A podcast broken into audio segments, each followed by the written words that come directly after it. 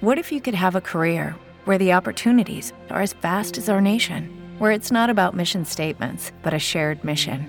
At U.S. Customs and Border Protection, we go beyond to protect more than borders from ship to shore, air to ground. Cities to local communities, CBP agents and officers are keeping people safe. Join U.S. Customs and Border Protection and go beyond for something far greater than yourself. Learn more at cbp.gov/careers. Agir Especial Coletivo. Todos contra a dengue. Apoio Prefeitura de Fortaleza. A gente faz mais. Realização O Povo. Estamos começando o Agir Especial Coletivo Todos contra a Dengue. Meu nome é Daniel Eticica e hoje vamos falar sobre os tipos de dengue e como se cuidar dela. Para saber mais sobre esse assunto, eu recebo aqui o Dr. Rui de Gouveia. Ele é médico e gerente da Célula de Vigilância Epidemiológica de Fortaleza. Boa tarde, Dr. Rui. Olá, boa tarde. Obrigado pelo convite. Doutor Rui, quais são os principais tipos de dengue que circulam hoje em Fortaleza e as principais diferenças entre eles? Quando a gente fala dos tipos de dengue, a gente está falando especificamente dos tipos de vírus circulantes. Então, hoje nós temos os principais tipos de vírus circulantes, o vírus 1 e o vírus 2. Nós temos quatro tipos de vírus da dengue. No momento, esses são os principais que circulam em Fortaleza há vários anos, com predominância do vírus 1, certo? Mas já tem algum tempo que nós não temos o vírus 2, mas assim há, um, há sempre uma preocupação numa reintrodução desse vírus 2 para é, que possa causar uma epidemia, por isso que a gente faz uma vigilância assim, é, digamos, notadamente rígida em relação às notificações da dengue. É, ele, o vírus, o tipo 2 é mais grave que o 1? Quais são as principais diferenças em relação a sintomas? Existem? Na verdade, a gravidade não é, não, muitas vezes não é determinada não, nem tanto pelo tipo de vírus, mas às vezes pela, pelo número de infecções que você já teve. Quando você está tendo a sua primeira infecção, muitas vezes, a, na maioria dos casos, às vezes a dengue não é grave. O problema é que nas infecções seguintes você pode desencadear uma reação no corpo que é caracterizada como uma dengue grave, certo? Antigamente chamada de dengue hemorrágica, mas que não obrigatoriamente tem hemorragia, por isso que não pode ser classificada nem sempre como dengue hemorrágica. Ah, porque se e fala aí, muito sobre dengue hemorrágica, é, então esse termo não é adequado, né? É, hoje em dia a gente sabe que não é mais adequado, porque a pessoa pode não apresentar absolutamente nenhum sangramento, mas ela desenvolver as alterações no organismo que levam ao, ao quadro de dengue grave e que podem levar à morte. Então, isso daí é um, é um ponto importante. E, e a, essa dengue grave ela é desenvolvida por uma pessoa que já teve a doença anteriormente, assim necessariamente ou não necessariamente? Na imensa maioria dos casos, assim, não necessariamente, obviamente assim, que uma pessoa que nunca teve dengue, ela pode iniciar um quadro com dengue grave, às vezes pode acontecer, às vezes ela pode ter tido já um contato com o vírus da dengue, não ter manifestado sintomas, e aí quando tem uma nova infecção, que aí sim ela aparece os sintomas, aí podem realmente vir os sintomas de gravidade. Em geral, assim, é quando você tem uma segunda infecção, no, pelo menos a segunda infecção. Mas a gente nunca pode, é, é, digamos assim, partir do pressuposto que se a pessoa que a pessoa nunca teve dengue. Então, assim, porque a gente está muito frequentemente exposto aos vírus. Então, assim, é, é, difícil a gente dizer que a pessoa nunca teve dengue. Mas, é, geralmente, a dengue grave acontece exatamente assim, na, nas infecções seguintes, e aí realmente você tem as reações do corpo que levam ao quadro de dengue grave. Bom, todo mundo já sabe que o grande inimigo da dengue, o nosso grande inimigo em relação à dengue é o mosquito. Então, já que a gente está falando de como se cuidar, a gente tem que falar também de como se cuidar desse mosquito. E para saber como se cuidar dele, é bom a gente conhecer um pouco dos hábitos desse mosquito. A gente pode falar um pouco sobre, sobre o mosquito da dengue, que também transmite, é o mesmo que transmite a, a zika a chikungunya, né? Quais são os principais hábitos? Quanto tempo ele vive? Quantos ovos ele coloca? É, o mosquito, ele normalmente, assim, o, o normal dele é viver em torno de duas semanas. Entretanto, aqui no, aqui no, no, no nosso clima é, de estável, com temperaturas é, equilibradas ao longo de todo o ano, sem ter grandes variações, como nos climas temperados acontece. Assim, no nosso clima tropical, a gente tem uma tendência a que o mosquito, inclusive, tem uma capacidade de sobreviver mais tempo. Então, ele tem uma maior autonomia, ele tem, ele tem maior durabilidade e uma competência maior para poder estar tá sobrevivendo e fazendo esse, esse, esse, tipo de transmissão. Pode, às vezes pode durar dois meses, um mosquito só. Então, assim, você, então, o mais importante é a gente evitar que ele se prolifere, que, ele, que haja uma proliferação do, do, mosquito. Porque quando a gente evita a proliferação do mosquito, a gente está evitando, porque um momento ele vai morrer. Então, assim, a gente evitando essa proliferação, a gente evita uma população maior de mosquitos, e aí realmente o vírus não vai conseguir circular se não for mosquito, nenhum dos três vírus.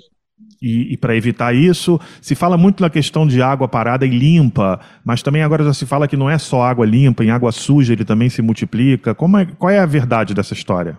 É, a ideia, porque, é, porque antes acreditava-se que o, o, ele, ele, se multiplicava especificamente dentro da água, quando na verdade ele, se, ele, ele coloca os ovos, o mosquito, na parede umedecida que fica um pouco acima da água.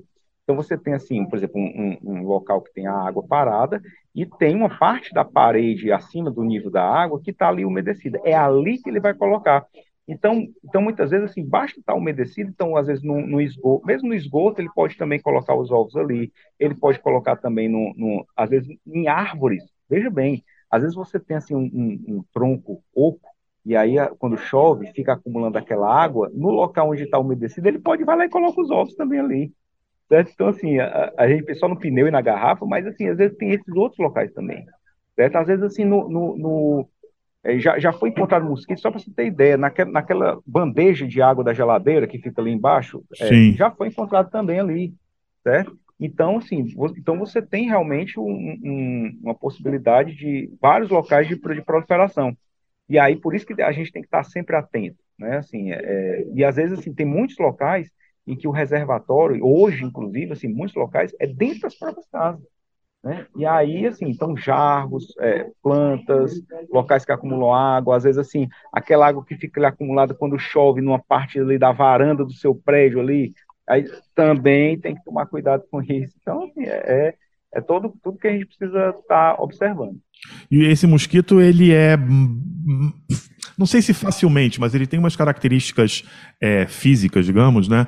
É, das listrinhas, é, é, talvez seja mais fácil de identificar do que outros mosquitos. O que, que eu tenho que fazer se eu perceber ou suspeitar que na minha casa, no meu local de trabalho, estão voando esses mosquitinhos listrados? Pronto, uma, da, uma das é, coisas importantes a se fazer, você quando procura qualquer unidade de saúde, principalmente unidade de atenção primária de saúde, os postos de saúde, você tem é, é, você tem assim, profissionais, né, que são os agentes de combate a endemias, que eles trabalham junto também com os agentes comunitários de saúde, e que, ao você identificar essa população, eles, sendo notificados dessa situação, eles vão trazer a equipe, vão investigar a área, vão saber os locais de maior probabilidade de depósito de, de, de ovos, de depósito de, de proliferação de mosquitos, de acordo com os dados que, que eles coletam na, nas casas, e aí realmente fazer essa investigação. Se realmente ali próximo daquele ambiente pode estar tendo ou não algum foco. Outra coisa, quando você percebe um mosquito, às vezes, é, picando ali, ah, picou minha pele, pronto, é um mosquito da dengue, mas não obrigatoriamente, primeiro, não obrigatoriamente ele vai estar contaminado. Ah, isso é importante. Não necessariamente, se eu fui picado pela Aedes, não vou ter dengue é, necessariamente. Exato, porque, primeira coisa, assim, ele, ele tá ali voando e ele vai, ele vai do mesmo jeito que quando ele está, vamos dizer assim, vou usar o termo, vazio, e pica uma pessoa que está doente para poder ter o vírus dentro dele, ele pode estar ali picando vazio e você não está doente, e ele vai picar e vai voar e pronto, e não vai acontecer nada com você.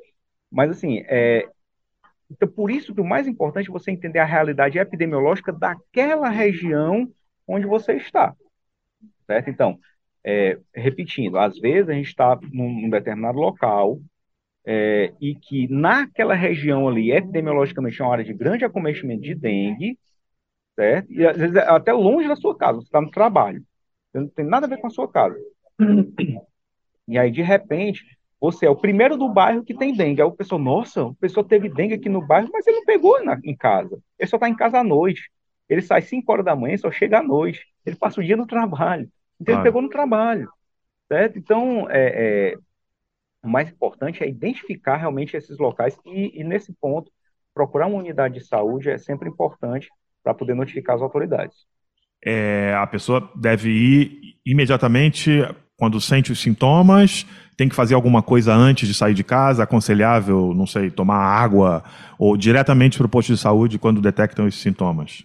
Toda, toda pessoa que tiver com a suspeita de, de dengue, né, ela deve procurar uma unidade de saúde para se consultar. Primeiro, porque você vai, vai ser feita uma avaliação clínica para fazer uma classificação de risco, certo? essa classificação de risco é importantíssima, exatamente para a gente não deixar passar os casos de dengue grave.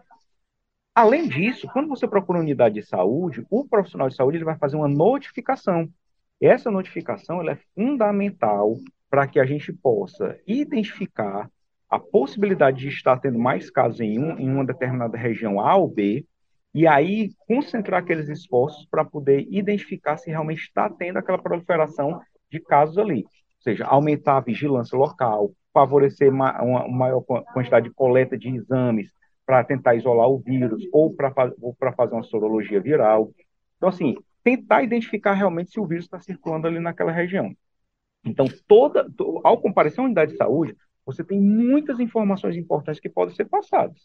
Então é muito importante procurar o sistema de saúde com os sintomas da dengue. Bom, estamos tá, chegando ao... Sim. Não, assim, eu, só colocando assim, a questão é a seguinte, quando é, todas as pessoas às vezes tomam remédio para febre em casa, é só lembrar aquela recomendação que muitas vezes acaba saindo, esse medicamento está contraindicado em caso suspeito de dengue, é, geralmente acontece em medicamentos que têm o ácido acetil salicílico, que é o da aspirina, do AS infantil e qualquer coisa que tenha essa substância. Então, essa é a única contraindicação realmente, mas procura unidade de saúde que você vai ser bem orientado. Perfeito. Estamos chegando ao final do Agir Especial Coletivo Todos contra a Dengue. Eu agradeço a presença de Rui de Gouveia, ele é médico e gerente da Célula de Vigilância Epidemiológica de Fortaleza. Muito obrigado, doutor Rui. Eu que agradeço, um abraço. Muito obrigado pela sua companhia. O Agir fica por aqui. Agir Especial Coletivo. Todos contra a dengue. Apoio Prefeitura de Fortaleza. A gente faz mais. Realização O Povo. With lucky landslots, you can get lucky just about anywhere. Dearly beloved, we are gathered here today to. Has anyone seen the bride and groom? Sorry, sorry, we're here. We were getting lucky in the limo and we lost track of time.